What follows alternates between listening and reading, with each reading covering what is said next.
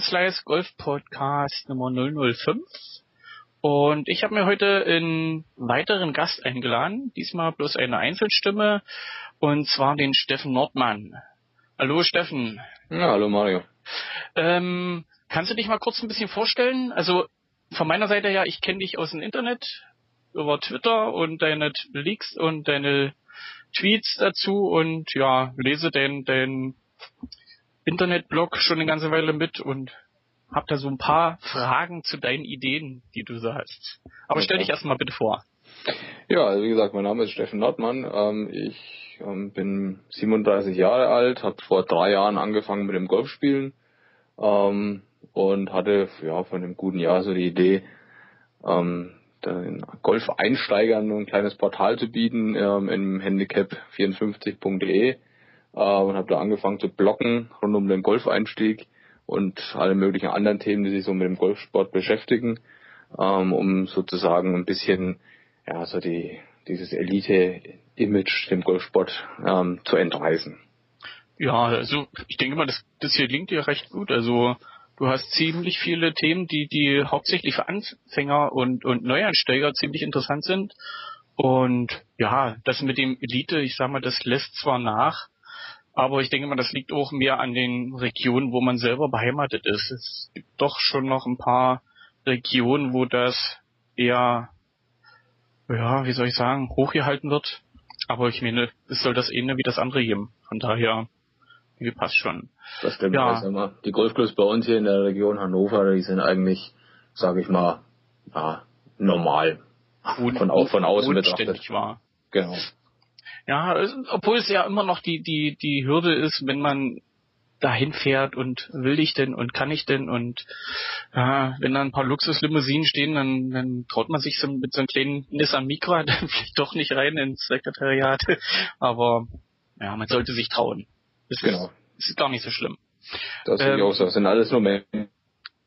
Genau. Genau. Genau. Theoretisch.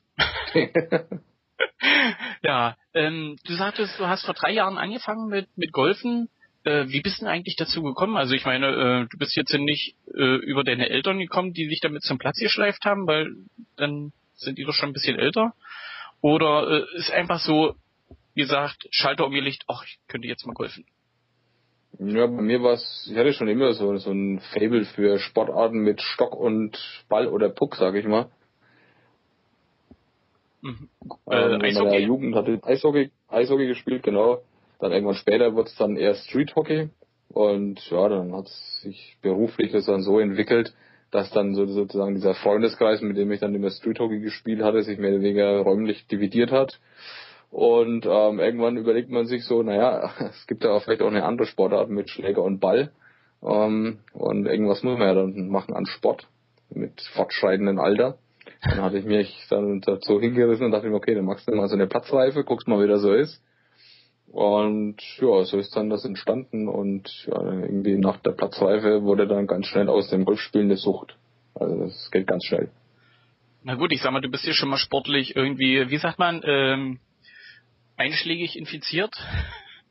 Und äh, wer, wer selber schon immer Sport gemacht hat und dann sucht irgendwas, der findet auch immer was. Und ich sag mal, wenn, wenn das beides zusammenpasst, die Interessen und auch das, was der Sport einem zurückgibt, dann ist das doch schon recht einfach für eine Sportart, dann wieder irgendwie zu punkten. Ja, na, vor allem der Vorteil am Golf ist aus meiner Sicht halt, du kannst es alleine spielen jederzeit.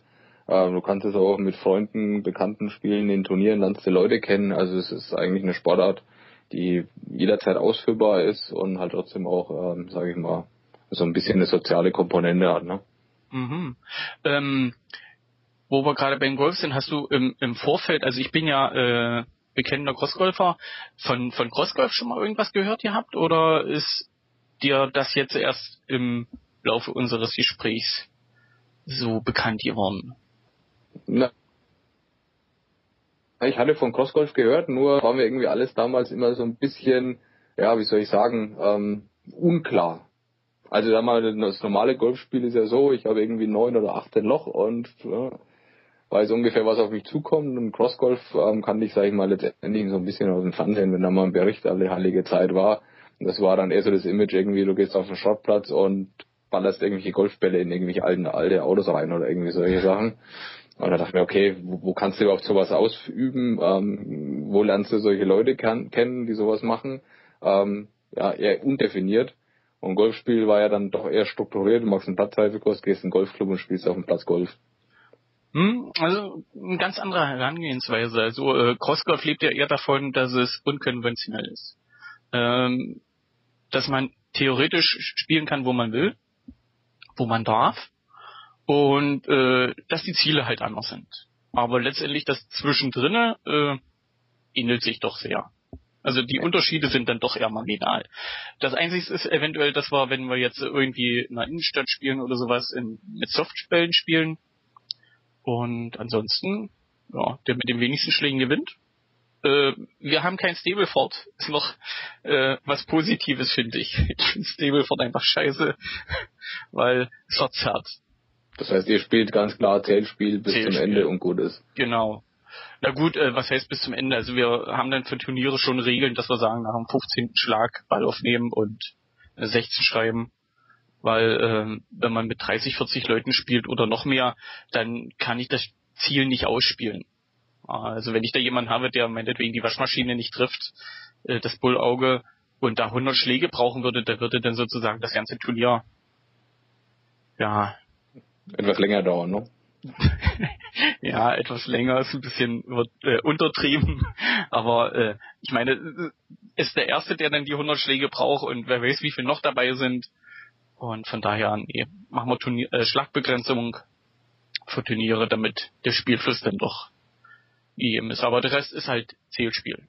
Also ich sag mal so, also Crossgolf finde ich relativ interessant. Ich lese auch ab und zu deinen Blog. Ähm, was ich ja schon immer mal fragen wollte, ist, ähm, Ihr spielt ja logischerweise mit ganz normalen Golfschlägern, ne? Genau. Wie sehen die da nach ein paar Runden aus? Weil ich sag mal, die, die Golfschläger auf einem normalen Golfplatz haben ja schon nach einigen Runden, ähm, das kennt jeder, der sich neue Schläge gekauft hat, ähm, so die ersten Macken. Beim Crossgolf stellen wir das halt noch rustikaler vor, ne? Ähm, sowohl als auch. Also ich sag mal, äh, die, die äh, lange spielen, die spielen vom, vom Niveau her auf, ich sag mal, Handicap 20 ungefähr. Jetzt sind nur mal so äh, über den Daumen gepeilt. Mhm. Und die wissen schon genau, wie lang ihre Schläger sind und äh, natürlich haben die schon Schmarrn von den Trainingssession und von den Spielen davor, aber im Großen und Ganzen äh, beherrschen die ihr Gerät genauso. Ähm, wir hauen aber keine Divots raus. Macht sich auf Asphalt und Beton ganz schlecht. Nee, das ist der Unterschied. Aber ich meine, die, die normalen... Aber das heißt, spielt ihr dann direkt vom Asphalt oder habt ihr da irgendwelche ähm, Schlagvorrichtungen, ich sag mal, so, irgendwie... So, sowohl als auch. Also wir haben Turniere, wir haben Turniere, äh, wo man zwar den Abschlag äh, auf so eine Kunstrasenmatte legen kann und ansonsten äh, so gespielt wird, wie der Ball liegt. Und da muss man dann halt schon sagen, ja, ich kann's und zieh okay. durch. Und ich sag mal, ich spiele jetzt mittlerweile 13 Jahre, ja, man, man, man kennt seine Schläger und äh, ich weiß, wie ich, wie ich mich stellen muss, wie, wie tief ich greifen muss. Und dann, ich sag mal, vielleicht ein Millimeter, dass ich über den Asphalt kratze. Mhm. Und äh, so schlimm sehen meine Schläger nicht aus. Okay. Spannend. Also, na gut, ich habe mir jetzt ein paar neue machen lassen, aber äh, selbst die alten sehen nicht schlimm aus. Mhm. Also die könnte ich jetzt bei eBay stellen und würde die sicherlich noch loswerden. Von okay. daher, es geht schon. Aber äh, es gibt eben auch äh, Typen, die sind stolz auf jede Schmarre, die man sich da im Kampf zugezogen hat. Und da wird jede Schmarre hier, die habe ich mir da geholt und die habe ich mir darin gehauen. Und ja, gibt schon. Aber ich sag mal, es ist ein Gebrauchsgegenstand.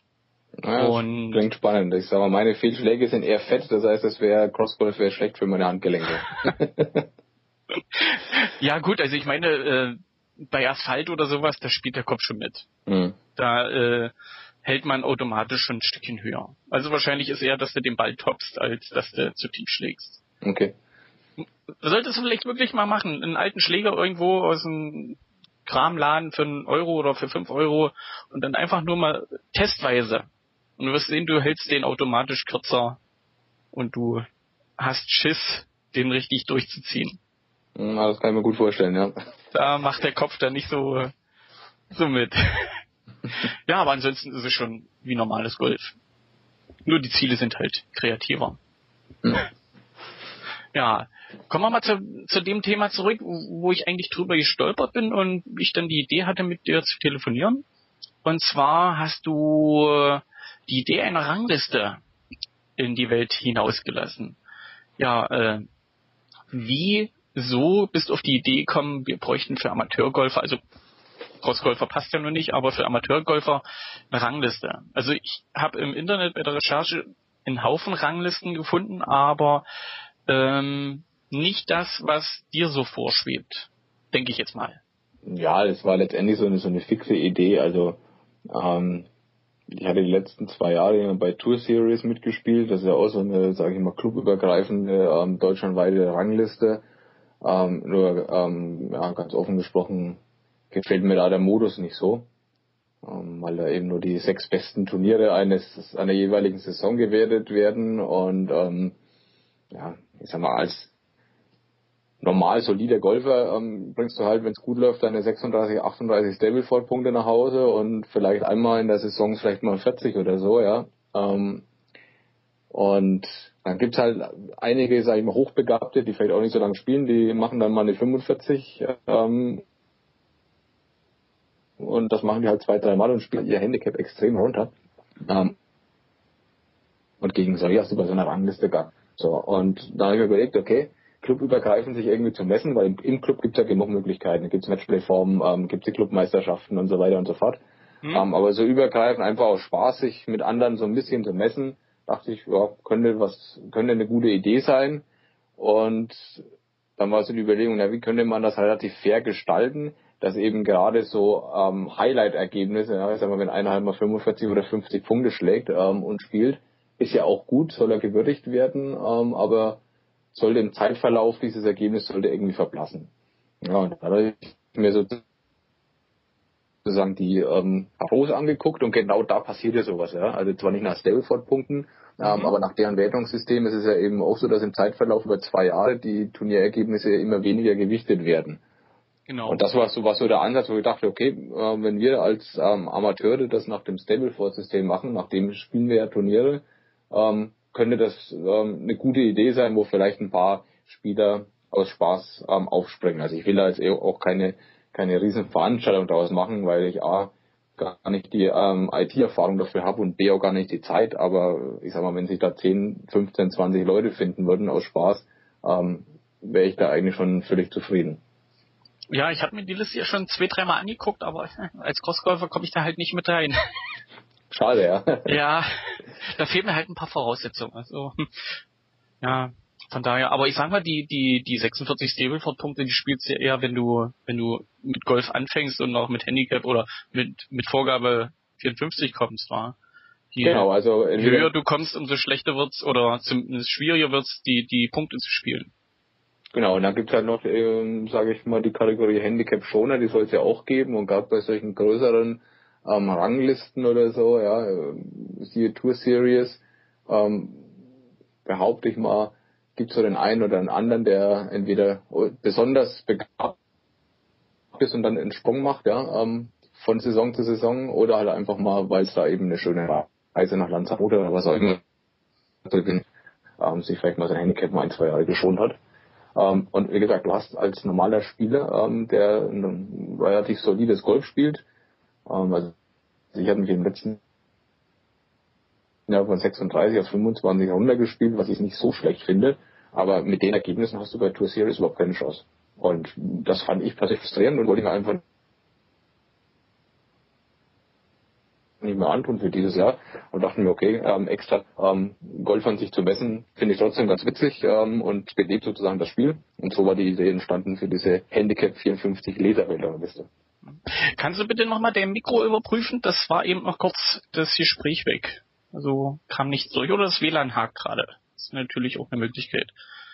Äh, ich denke mal, aber es hat soweit verstehen können, was du was deine Beweggründe sind.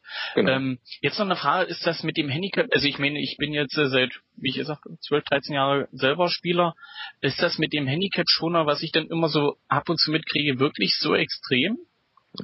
Ich sag's mal so. Ähm, im Heimatclub selbst ähm, ist es eher selten. Ja, weil ich sag mal, man spielt ja doch immer wieder mit den gleichen Leuten zusammen und ähm, man macht sich damit ja keine Freunde. Ne? Also generell würde ich mal sagen, wenn ich jetzt bei der beim internen Matchplay mitspielen würde, ja, und würde da versuchen, mein Handicap zu schonen über ein halbes Jahr und dann würde ich ähm, die Single Handicapper abzocken. Ähm, ich glaube nicht, dass ich mit dem Golfclub dann weiter Freunde machen würde. Ja? Also dementsprechend macht man das auch nicht. Aber es gibt doch immer wieder mal Gäste, die auffällig sind. Und witzigerweise, da gab es ja auch einen Artikel sogar in der Golftime, ähm, gab es so ein Turnier, ähm, an dem hatte ich auch teilgenommen. Da hatte einer mit Handicap 54 von einem ausländischen Golfclub ähm, 74 Stableford-Punkte gespielt. 74? jo, da hat in einem Turnier ähm, hat er sozusagen sein Handicap dahin verbessert und war auf einmal besser als ich. Hat, also. natürlich, hat natürlich der heimische Vorgabenausschuss nicht anerkannt.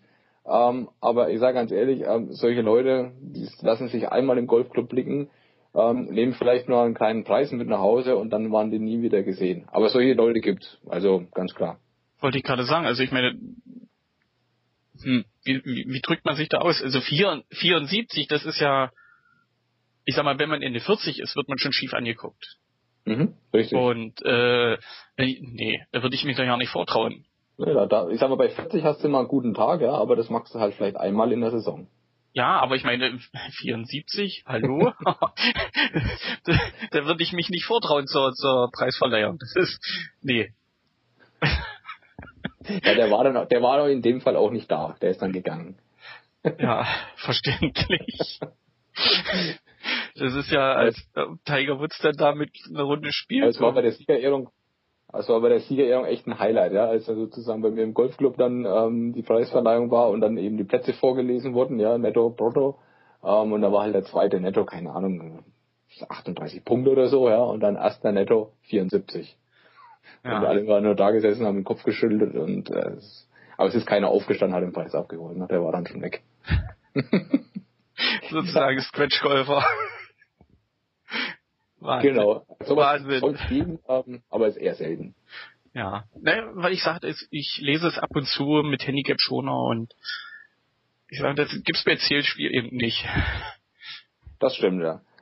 Ja, vor allem, was auch so ein, ein Ding ist mit Handicap Schoner, manchmal liest man es ja auch und dann ist es tatsächlich nicht so, ja. Also ich wurde auch ähm, schon als Schoner bezeichnet, ja. Ich meine, es gibt ja sicherlich Phasen, wo man mal einen Lauf hat, einen, einen guten Tag, eine gute Woche oder vielleicht jetzt auch gerade nach dem Winter ähm, ein bisschen trainiert hat, an der Schwungumstellung arbeitet und auf einmal im Frühjahr läuft es dann wirklich gut. Und da kann es schon mal passieren, dass man dann mal 42 Punkte schießt. Und dann gibt es natürlich schon mal einen dummen Spruch von wegen, hey, du Handicap schon, naja, aber ähm, man kennt sich ja nach einer Zeit auch im Golfclub. Wollte ich gerade sagen, das wird dann bestimmt eher spaßhaft gemeint als, genau. als ernst. Also wenn man dann jahrelang miteinander spielt, dann weiß man schon, er kann spielen und heute hat man alles gepasst war. Genau, deshalb würde ich sagen, was man so im Internet zu Handicap schon liest, ist vielleicht ähm, zwei Drittel Übertreibung, weil man einfach denjenigen ein bisschen auf die Schippe nimmt und ein Drittel ist vielleicht dann noch ein bisschen Wahrheit dran. Ja. Ähm, du sagtest, deine Rangliste, momentan stehst du, glaube ich, bloß alleine drin? So schaut's aus, ja. Ich habe äh, ja noch einen ähm, Co-Blogger sozusagen, Andreas. Ähm, der hat sich sozusagen gestern ähm, mehr oder weniger dafür angemeldet und meinte, er würde da auch gerne teilnehmen, klar, mhm. jederzeit. Und ja, jeder andere, der den Blog liest und Lust hat teilzunehmen, ist da sozusagen aufgefordert. Ähm, es gibt keine Preise oder sonst irgendwas zu gewinnen, es ist einfach nur ähm, just for fun. Um zu sehen, ähm, wo man nachher steht. Einfach um sich sozusagen mit anderen ähm, Mitspielern und Golfern ein bisschen zu messen. Es muss auch nicht jede Woche aktualisiert werden. Ich sag mal, wenn man mir alle vier Wochen oder wie auch immer ähm, einen aktuellen Ausdruck äh, von DG vom, äh, von MyGolf schickt, ist es völlig ausreichend. Ähm, ja, steht jedem frei und ich würde mich freuen, wenn ein paar mitmachen würden. Ja, kann ich mir vorstellen. Also ich meine, wenn man eine Idee hat, möchte man die auch am liebsten umsetzen. Und ja, passt. Äh, hast du dich von irgendeiner Liste inspirieren lassen? Oder so irgendeiner, also Weltrangliste, denke ich mal, also Klangforen jedenfalls so? Ja, klar, von der Weltrangliste der, der ähm, Golfprofis, ne? Und wie, wie, wie soll ich sagen, wie, weil es, du schreibst ja, dass es eine Weltrangliste für Amateure sein soll. Mhm. Ähm, in welchem Umfang würdest du sagen, überschreitet dein, na nicht können, aber zumindest deine, deine Zeit, um sowas zu pflegen? Wo, wo würdest du denn selber für dich die Reißleine ziehen, sagen, ja, jetzt äh, über, nimm's überhand, schaffe ich nicht mehr. Das ist zu extrem. Ja, ich würde mal sagen, ich sag mal, wenn man 100 20 bis 50 Belegen, ich sag mal 20 bis 50 sind sicherlich noch handelbar.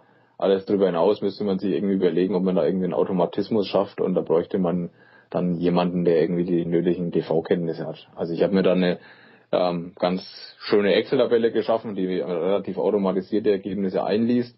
Aber jeder, der Excel kennt, weiß halt, dass das auch viel manuell ist. Ähm, und wenn es dann eine gewisse Datengröße ähm, erreicht, ähm, dann muss man das irgendwie automatisieren über eine Datenbank, wie auch immer, und da fehlen mir einfach die Kenntnisse. Hm. Aber da gibt es schöne Volkshochschulkurse. Habe ich selber gemacht. Na, wenn man Zeit hat neben der Arbeit und im ja. Golfspielen. Naja, aber, ja, das war schon nach der Arbeit, war abends gewesen. Aber ich habe es mir mal angetan. Also hatte auch so ein paar Ideen, ob man das mit einer Datenbank umsetzen kann.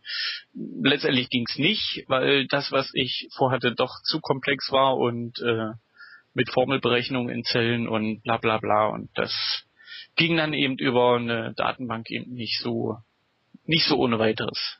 Na, habe ich mhm. gesagt, dann kann ich auch bei meiner Tabelle bleiben mit den sieben Unterseiten, wo die einzelnen Berechnungen durchgeführt werden. Und ja, ich meine, wenn du das einmal gemacht hast, dann funktioniert's.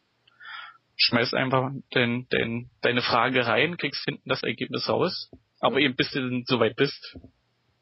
Ja, halbes Jahr dran rumgeschrieben an der Tabelle. Ja, das ist äh, Arbeit, genau.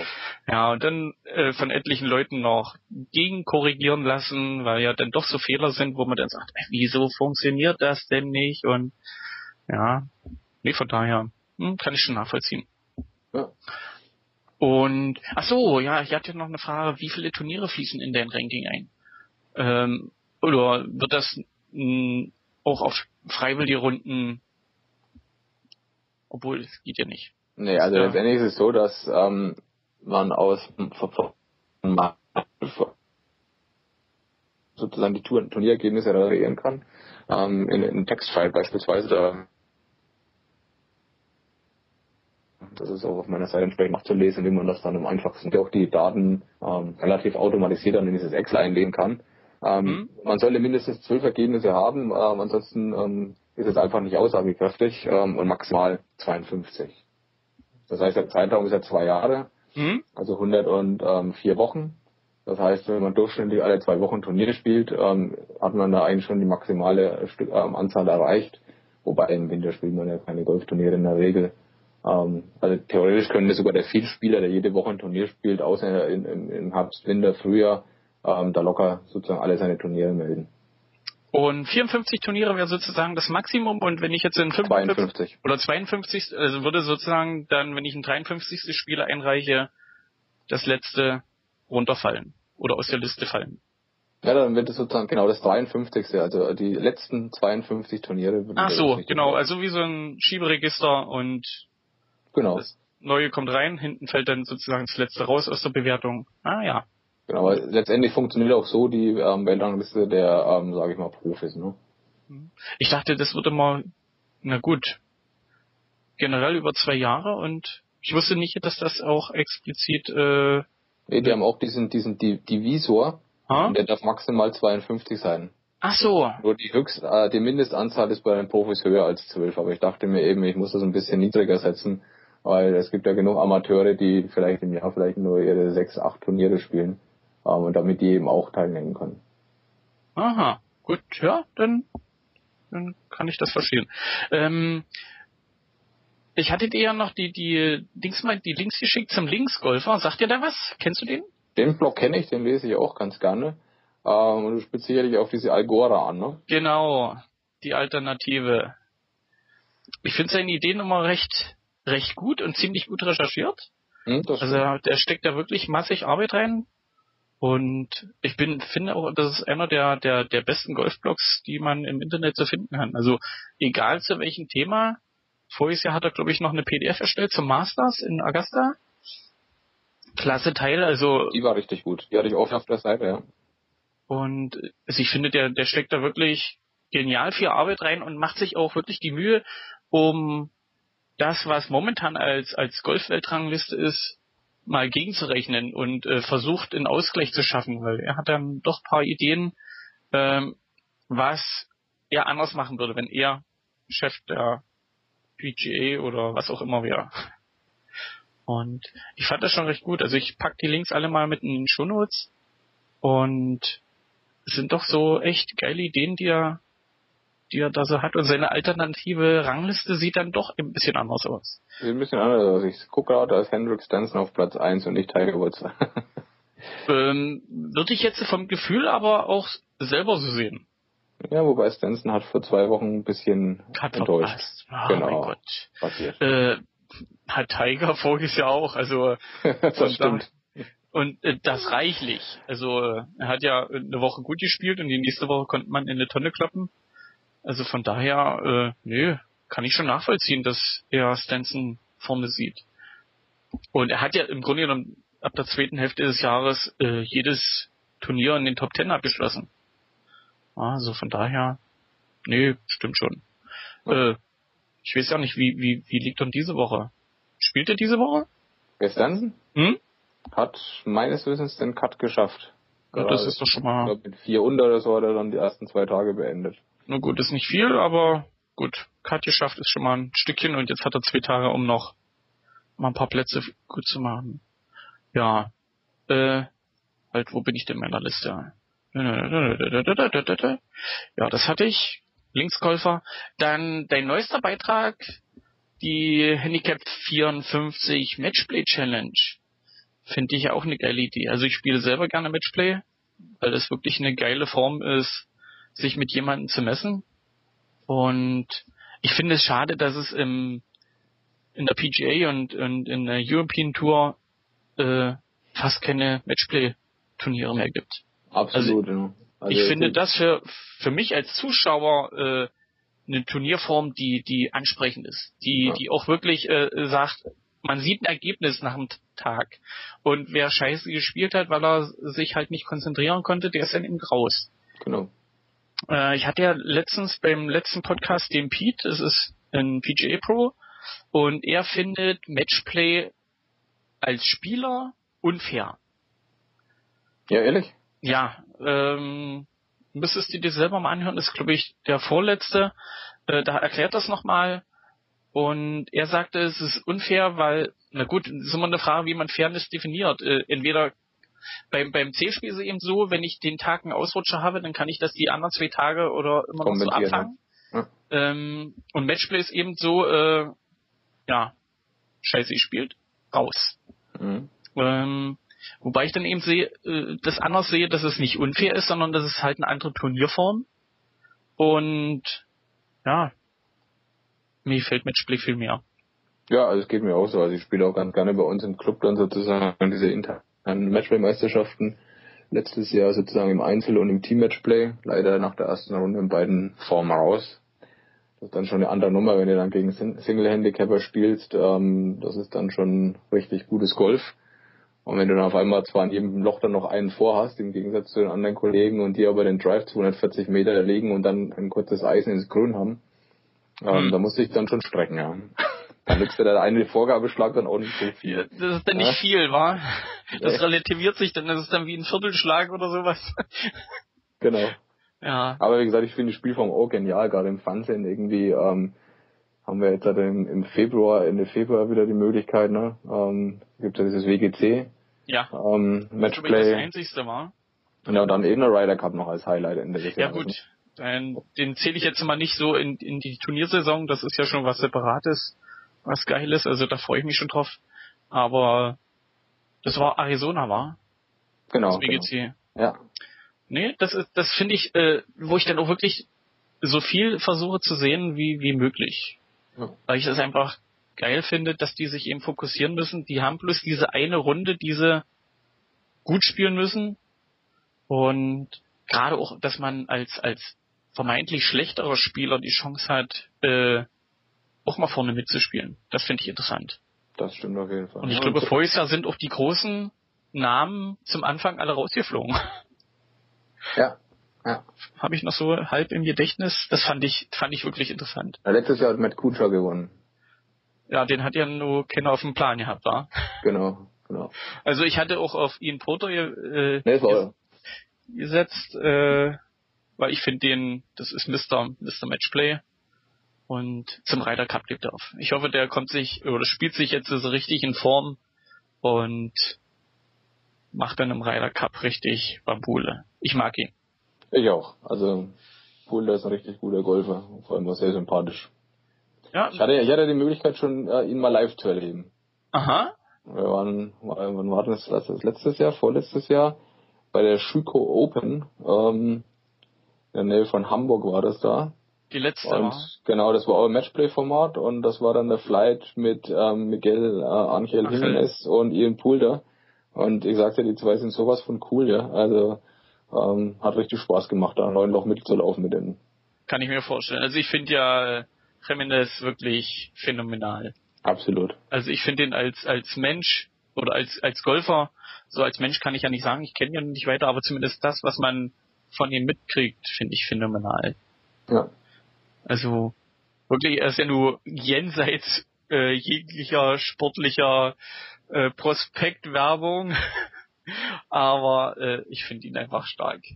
Auch ja, aber, aber das ist so ein Aushängeschild, finde ich, für den Golfsport, was, was irgendwie auch so ein bisschen Breitenwirkung hat. Ja? Weil ich meine, er ist vom Typ her mit, seinen, mit seiner Frisur, seinem Auftreten ähm, schon jemand, wo man sagen kann, okay, ähm, das ist jetzt nicht so dieser klassische ähm, ähm, ich sag mal, Elite-Design-Bubi, ja, wie ja. sie manchmal dann doch so rumlaufen, sondern das ist so wirklich so ein Typ mit der Zigarre und dann danach ein Gläschen Wein in der Hand. Ähm, absolut sympathisch. Ja, ich denke mal, das macht ihn so sympathisch. Ja. Dass er nicht so angepasst ist, nicht so gestriegelt ist. Und ja, nee, fetzt schon. Ja, du sagtest Matchplay Challenge. Dieses Jahr das erste Mal oder hast du schon mal? Also ich hatte letztes Jahr schon mal so ein ähm, einigen Freunden, also ich treibe mich in diesem Golfianer Forum auch noch ein bisschen rum, ähm, da mit einigen Freunden letztes Jahr mal so ein kleines Turnier veranstaltet. Ähm, es waren dann am Ende acht Spieler, hatten einige dann leider kurzfristig vorher abgesagt, wie es halt dann immer so ist. Mhm. Ähm, das war aber dann letztendlich ähm, ganz normales Stableford, aber mit, sag ich mal, einem gewissen Matchplay-Charakter. Das heißt, es gab dann zwei Teams, die gegeneinander gespielt hatten, also zwei Flights, die gegeneinander gespielt hatten. Ähm, und ich dachte mir, okay, jetzt dieses Jahr vielleicht mal wirklich Matchplay. Also die Idee so dahinter ist einfach, ähm, neun Loch Matchplay zu spielen. Ähm, 18 Loch kennt man ja meistens so aus den Clubturnieren. Ähm, neun Loch und dann irgendwie ähm, ja möglichst viele Leute kennenzulernen, Ligasystem, wie auch immer. Also dann ein Wochenende, Samstag, Sonntag, im Idealfall dann ähm, viermal neun Loch. Mhm. Äh, sich irgendwo in der Mitte Deutschland, dass sozusagen mein Co-Blocker dann auch mitspielt, der hat ja auch ähm, schon Interesse bekundet, hätten wir da auf jeden Fall schon mal fünf Interessenten. So der geografische Mittelpunkt wäre dann irgendwo so ein Kassel, würde ich mal sagen, also Mitte Deutschlands. Ähm, und dann einfach trifft man sich, ähm, hat zwei schöne Tage, spielt ähm, ja viermal neun Loch Matchplay gegeneinander und dann ist es auf jeden Fall auch so, soll so angelegt sein, dass es dann nicht ein reines K.O.-System ist, weil es wäre irgendwo schade, wenn man da irgendwie, keine Ahnung, 200 Kilometer anreist ähm, nach neun noch raus ist und dann hat man keinen Spaß mehr, sondern die Idee ist einfach irgendwie, keine Ahnung, eine Gruppenrunde vorgeschaltet, ähm, dass man auf jeden Fall drei volle Runden spielt ähm, und dann, keine Ahnung, der vierten Runde dann Finale und die Plätze ausspielt. Das hängt dann natürlich dann noch von der Teilnehmerzahl ab. Denke ich mal. Ja. Ich hatte jetzt schon mal heute spaßeshalber so ein bisschen geguckt, jetzt hatten wir bei dem Wetter ein bisschen Zeit, sich im Internet zu tummeln. Ähm, in Kassel gibt es einen ganz, ganz interessanten Golfclub, der ähm, moderate Greenfees bezahlt und da gibt es auch eine Unterkunft, die irgendwie so für 40 Euro oder so die Nacht ist im Einzelzimmer. Also mal gucken, was da draus wird. Ähm, würde mich auf jeden Fall freuen, wenn, ähm, sagen wir mal, zwei, drei, vier Flights oder wie auch immer zusammenkämen. Ja. Und sich äh, einfach mal zum gemütlichen Wochen. Wo sollen sich die Spieler melden, wenn sie sagen, sie wollen die Matchplay Challenge mitspielen? Ja, direkt über meine Seite. Okay. 54.de. Dann schmeiße ich das da noch mit drin.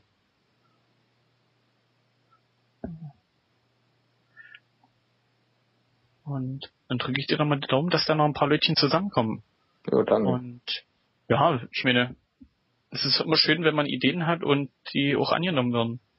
Das ja, ist, ja, noch, ist ja noch ein bisschen hin. Ich sage mal jetzt endlich, ähm, bis Ende Januar kann jeder noch, ähm, sage ich mal, Interesse bekunden. Ähm, und und durch seinen ähm, Wohn den geografischen Mittelpunkt des, des Austragungsortes bestimmen. Ähm, und sobald der Ort mir wieder feststeht, würde ich dann so in die Planung gehen, nach einem Golfclub mal suchen, ein bisschen ähm, drumherum äh, gucken, was sich so in der Nähe anbietet an äh, Übernachtungsmöglichkeiten und ähm, ja, auch versuchen dann irgendwie ein gesamtes Paket auszuhandeln. Also wenn sich da acht oder zehn Leute treffen, denke ich mal, kriegt man sicherlich auch einen, einen Gruppenpreis, vielleicht irgendwo im Hotel oder auch auf dem Golfplatz. Ja, es lässt sich ja dann immer noch ein bisschen besser verhandeln, als wenn man sagt, man kommt mit zwei Mann. Genau. Und ja, ich sag mal, für die, für die Golfclubs ist es ja auch immer schön, wenn das so angenommen wird. Zumindest bei denen, wo ich gespielt habe, die haben sich gefreut, wenn sich fremde Spieler meldet haben und sagten, ja, wir würden gerne. Und von daher kann ich dir nur die Daumen drücken. Ja, danke. Ja, dann bin ich erstmal mit meinen Fragen durch. Hast du noch was? Fragen? Ich habe gehört, du hast einen eigenen Golfclub oder beziehungsweise einen eigenen Golfplatz, habe ich gelesen. Da hätte ich gerne noch mal so ein bisschen gewusst, wie ich mir das vorstellen muss. Das heißt, es ist einfach ähm, ja. eine große Wiese, die du ab und zu mal merkst. Im Grunde genommen ja. Also ich, wir nennen das unseren Crossgolfplatz, aber äh, ich sag mal, Naturgolfplatz würde es wahrscheinlich äh, besser treffen. Und das ist ähm, eine renaturierte Müllkippe. Mhm. Also da wurde früher hier der ganze Abfall der Region, äh, wie sagt man, recycelt ja nicht, aber zwischengelagert. Und irgendwann nach der Wende wurde sozusagen das ganze Gelände renaturiert, abgedichtet, versiegelt, bla bla bla, mit, äh, wie sagt man, Messsonden, also Löcher, wo sozusagen Messsonden eingeführt werden können, wo dann kontrolliert wird, wie es ausgehast und ja, und dann lag das Gelände halt äh, Ewigkeiten darum ja, und als Crossgolfer bist du, also ging's uns so, bist immer auf der Suche gewesen, wo kannst du denn spielen? Ähm, die Region, in der ich wohne, ist ziemlich ländlich, also haben sich dann immer angeboten Wiesen, wenn sie gerade gemäht worden sind, oder Ackerflächen, ähm, Industriebrachen haben wir leider nicht, oder zum Glück, je nachdem, wie man das so betrachtet. Also blieben halt nur diese landwirtschaftlichen Flächen über. Ja, und irgendwann kam er dann eben auf den Trichter, äh, was ist denn hinter den Hecken hier? Was ist denn da? Ja, und dann Erkundigung eingeholt, mit dem Bürgermeister gesprochen und äh, erstmal so zwischengefragt, ob wir uns da was freimähen können, dass wir ein bisschen äh, spielen können da drinnen, ohne dass man sozusagen immer auf die Mähsaison und auf die Erntesaison angewiesen ist. Mhm ist ja dann doch immer recht kurz, weil äh, abgeerntet die Felder, dann hast du maximal eine Woche und dann werden sie geeckt, frisch geflügt oder sonst irgendwas und bestellt und dann haben wir auch die Finger von gelassen. Wir wollten ja mit denen auch kein Eier. Ja, und dann haben wir angefangen, haben die erste Fläche freigemäht. Und das waren so, ich sag mal jetzt grob über den Daumen gepeilt, drei Bahnen. Und dann, naja, da spielst du dreimal hin, dreimal zurück, hast du vielleicht sechs Bahnen, aber so abwechslungsreich ist es halt doch nicht. Äh, ja, da hinten ist ja noch was, dann nehmen wir halt da hinten noch ein Stückchen und ja, ich sag mal mit der vierten Bahn, wo ich dann angefangen habe, die vierte Bahn rauszumähen, wir haben ein paar Rundgänge gemacht, geguckt, wie man das noch so gestalten könnte, dass man halt noch ein paar Bahnen rauskriegt und hatten letztendlich acht, äh, wo wir das erste Jahr so gespielt haben und haben dann sozusagen dazwischen noch eine neunte Bahn gequetscht. Die ist so hufeisenförmig, also mhm. man kann, äh, du musst dir das wirklich zugewachsen vorstellen. Bäume, Hecken und äh, man sieht die Fahne oder das Ziel nicht. Du weißt, wo es ist. Ähm, die, die sich's nicht trauen, die spielen halt außen ringsrum. Spielen also das ist ein hoher, hoher Pitch aufs Grün dann, oder? Genau. Aber das Problem ist halt, äh, ist er zu lang oder zu kurz, landet er wirklich im, im Gras, das so einen Meter hoch ist. Mhm. Und okay. du findest ihn nicht wieder. Und äh, ja, das ist halt so das Loch für, für Halbprofis. also durchziehen und sagen, ich spiele den Ball halt an die Fahne und äh, ja, Einfach dann, ist es, dann ist es aber schon richtiges Gold, weil so richtig so mit, mit Schloch und ähm, oder habt habt ihr auch wie beim Crossgolf dann irgendwie. Wir, wir haben alternative Ziele. Also wir haben zwar zwei Löcher, mhm. ähm, die sind aber größer als die normalen Golflöcher. Also wir haben bei ihm haben wir einen Topf eingebuddelt, mhm. so 20 Zentimeter Durchmesser, Pi mal Daumen. Und ein anderes Loch ist ein Autoreifen oder besser gesagt ein, ein kleiner Kleintreckerreifen. Mhm. Da ist das Loch halt nur nur 12 Zentimeter groß und aber dadurch, dass du diesen Gummi hast, der ist zwar ebenerdig eingelassen, der Reifen, äh, wenn du zu stark anspielst, springt er halt wieder weg. Das ist dann schon schwieriger. Ja, und dann halt so äh, einen alten Ausgleichsbehälter von Heizung, eine Waschmaschine, ähm, eine halbe Mülltonne, die so abgesägt ist und du sozusagen oben reinspielen musst. Sowas halt. Mhm, das klingt spannend. Ja, ist es auch. Und ich sag mal, von den Zielen her ist es im Gegensatz zu dem Golf musst du taktischer spielen, weil du die Waschmaschine, wenn du äh, ist ein Frontlader, wenn du da vorne reinspielen musst, kannst du den Schlag nicht zu lang lassen. Mhm, das ja, heißt logisch. also, du musst dann wirklich taktischer spielen. Beim Golf sagst du, mein Gott, wenn er hinten rausläuft, dann kann ich das Loch immer noch von hinten anspielen. Aber das hast du beim Crossgolf dann eher weniger. Dann hast du schon sozusagen noch einen Schlag zusätzlich, weil du dann wieder vorspielen musst. Meistens sogar zwei, weil du äh, dann das Bullauge nicht im richtigen Winkel hast. Mhm. Ja, also wenn es zu spitz ist, äh, ist echt schwierig, den Ball da ranzukriegen, weil das Loch ja dann dementsprechend immer kleiner wird. Ja, und den Platz haben wir jetzt 2.7. Seit 2.7 bewirtschaften wir den sozusagen. Ah, schön. Und es ist in dem Sinne ist es wirklich naturbelassen. Also wir dürfen das Gelände nutzen. Wir haben dann sozusagen mit, äh, wie nennt sich das denn? Ein, ein Amt vom Land, die sozusagen diese Altflächen ähm, unter ihre Fittiche haben. Von denen haben wir nachher dann die Erlaubnis bekommen, das weiter zu mhm. nutzen, aber eben ohne Erdarbeiten oder sonst irgendwas.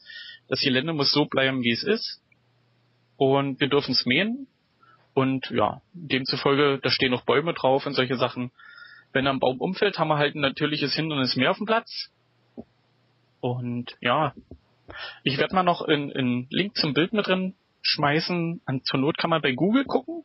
Mhm. Und die haben aktuelle Bilder. Echt? Ja, die haben relativ aktuell, muss ich mir gleich mal Google einschmeißen. Und die haben, gut, wir haben jetzt 2014, wir haben uns letztens gestritten, September 2013 oder sowas, neue Bilder und da sieht man unseren Platz. Wunderschön. Eine herrliche Luftaufnahme. Ganz schön reinzoomen. ähm, da sind jetzt gerade noch Bauweiten, also die haben uns von dem Gelände ein Stückchen was abgeknapst. Da wird jetzt sozusagen Hochwasserschutzdamm gebaut und ja, stört uns jetzt relativ wenig, weil das doch eher die Außenflächen waren und indem wir nicht gespielt haben. Eine Bahn muss man ein bisschen kürzer machen. Die ist jetzt äh, keine 180 Meter mehr, sondern bloß noch 170 Meter. Mhm. Aber ich sag mal, das reicht noch. Und so in dem Rahmen bewegen sich dann. Spannend. Wo, wo war das nochmal? Elster Elbe nennt sich der Ort. Warte mal, ich schick dir gleich mal den Link. Na komm, Google, krieg dich. Wir sind aus dem Interview-Modus raus, oder? Nein, das kommt alles mit drin. ich schick dir den Link mal rüber. Mach's das mal. Und da kannst du dir dann mal angucken, ja, nö, so ja, mal, privat verschlägt mich ja auch manchmal so ein bisschen zumindest in die Größe, in die Größenordnung. Äh, um, fahre ja ab und zu mal nach Leipzig und ja, das liegt ja fast vor der vor der Genau. Ecke. Ich sag mal, irgendwann mal packe ich mein Becken mal ein und äh, bestatte deinen Golfplatz mal einen Besuch ab. Der freut sich. Genau. Also sagen wir mal nicht mein Golfplatz, ich bin vielleicht derjenige, der das in die Wege geleitet hat, aber der Platz ist offen für jeden. Also man kann hinkommen, spielen und will abhauen, ohne Greenfee, ohne alles. Wir übernehmen bei uns durch den Verein die Pflege. Ist dann natürlich nicht so gepflegt wie ein Golfplatz, der jeden Tag gemäht wird. Und ja, halt im Sommer, er wird nicht bewässert, nicht gedüngt, überhaupt nichts. Der Platz ist wirklich naturbelassen. Wir haben bloß die Bahn reingemäht und ja, wenn es trocken ist, ist das Gras eben grün, äh, braun. Und wenn es nass ist, ist es eben grün. Und ja, bietet halt noch ein paar, paar, wie sagt man, Hindernisse mehr als ein normaler Golfplatz. Man hat schlechte Sicht auf die Fahne. Äh, ja, Scorekarten gibt's nicht. Es sei denn, man druckt sich ihn aus. Und ja, aber es ist eben äh, ein Platz mit Bahnen. Also das Hufeisen ist langer Weg. Schlag mich. 102 hm, Meter und ja, der kurze Weg sind es vielleicht 40. Ja, direkt gespielt. Kannst du dir nachher mal auf dem Platz angucken oder bei Google Maps mal angucken. Ja, und ansonsten haben wir äh, viel mit Bären zu kämpfen. mit Brombeeren. Lecker. Äh, ja, äh, im Herbst sind da echt viele Leute. Man muss dann schon gucken, weil dann die die Leute aus dem Ort kommen und äh, Brombeeren pflücken da und auch Schlehen ernten. Und ja, wenn du den Ball halt in die Brombeeren gehauen hast, entweder hast du eine Ballangel oder du sagst Tschüss. Von daher. Und äh, man muss präzise spielen. Also wer wer es leist, der sollte sich halt ein paar Bälle mehr einpacken, weil das Gras links und rechts doch extrem ist. Guter Tipp für mich. ja. Ja, das können wir auch gerne mal machen. Also irgendwann im Sommer, wenn ich mal auf dem Weg nach Leipzig bin, melde ich mich und dann können wir mal eine Runde auf deinem Golfplatz spielen. Genau, können wir machen. Ja.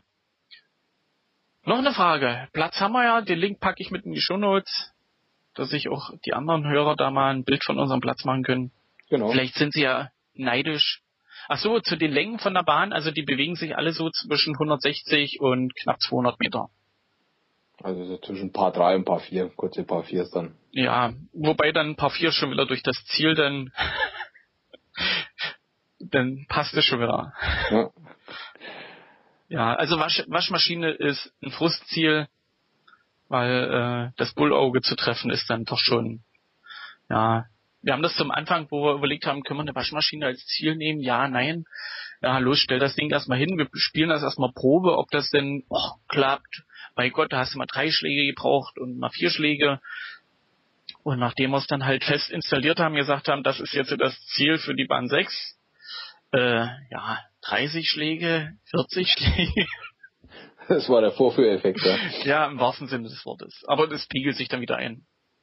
Von daher passt es schon. Super. Nur gut. Ja, Steffen, dann danke ich dir erstmal für das Interview. Ja, ich habe zu danken. Ja, und ich hoffe mal, ich drücke dir die Daumen, dass das mit der Weltrangliste, dass sich da noch etliche Spieler finden, dass man da nicht so alleine steht und natürlich drücke ich dir die Daumen für deine Mitspiel-Challenge.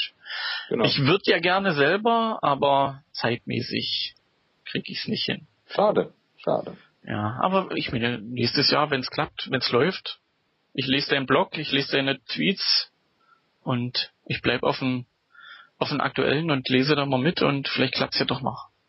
Super. Okay, Mario, dann sage ich auch vielen Dank und ja, weiterhin viel Erfolg auch mit deinem Blog und ähm, dem Podcast. Ja, also ich bin zufrieden. Also es steigert sich, es steigert sich und hatte bei der letzten Ausgabe bis jetzt 270 Hörer. Also das ist ordentlich. Ja, eine Steigerung von knapp 200 Prozent. von daher bin ich schon zufrieden. Und der Monat ist ja noch nicht rum. So lange steht's noch nicht. Ja, leider gibt's nicht allzu viele Golfblogs oder Golf-Podcasts und von daher passt das schon. Hast du deine Nische gefunden? Ja, okay. passt schon. Steffen, ich danke dir, ich wünsche dir was und ja, wir lesen uns zwar. Würde ich sagen, dann mach's gut und danke, ne? Tschüss. Jo, ciao.